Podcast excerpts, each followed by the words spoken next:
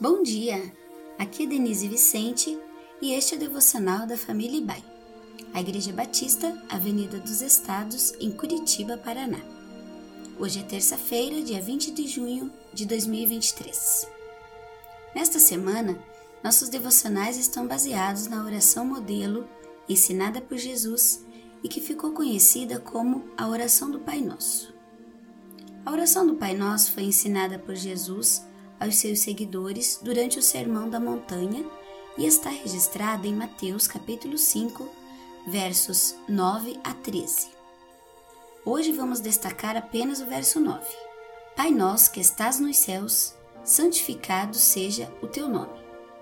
Como mencionamos, a oração modelo ensinada por Jesus pode ser dividida em duas partes. A primeira parte diz respeito à glória de Deus e a segunda diz respeito à nossa vida cotidiana. Ontem meditamos na expressão Pai Nosso que estás nos céus. Hoje vamos refletir sobre o sentido da expressão Santificado seja o teu nome. Nos tempos antigos, os nomes não eram apenas títulos que distinguiam uma pessoa de outra. Na verdade, os nomes eram considerados uma expressão da natureza da própria pessoa. Com isso em mente, podemos entender melhor a petição: santificado seja o teu nome. O nome de Deus revela o que ele é em si mesmo. Então, quando pedimos ao nosso Pai que seu nome seja santificado, estamos dizendo que nosso desejo principal nesta vida é que Deus seja reverenciado acima de tudo e de todos. Santificar o nome de Deus é a primeira petição na oração. A palavra santificar significa tornar separado e distinto de uma forma especial, única e sem igual. Deus não é comparável a nenhum outro ser no universo. Portanto, nenhum outro deve receber a adoração devida ao Senhor.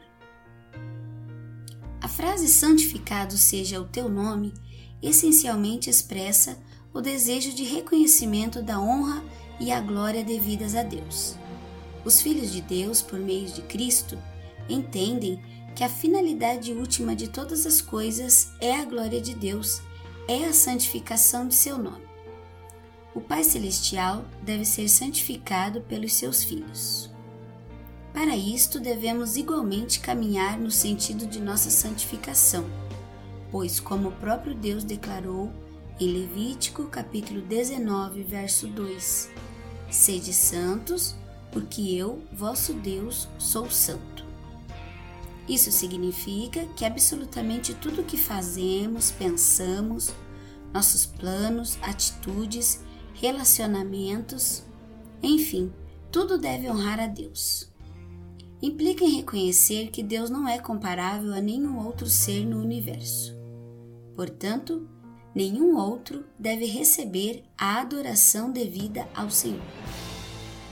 Que nesta terça-feira o nosso Pai Celestial seja santificado em nossas vidas.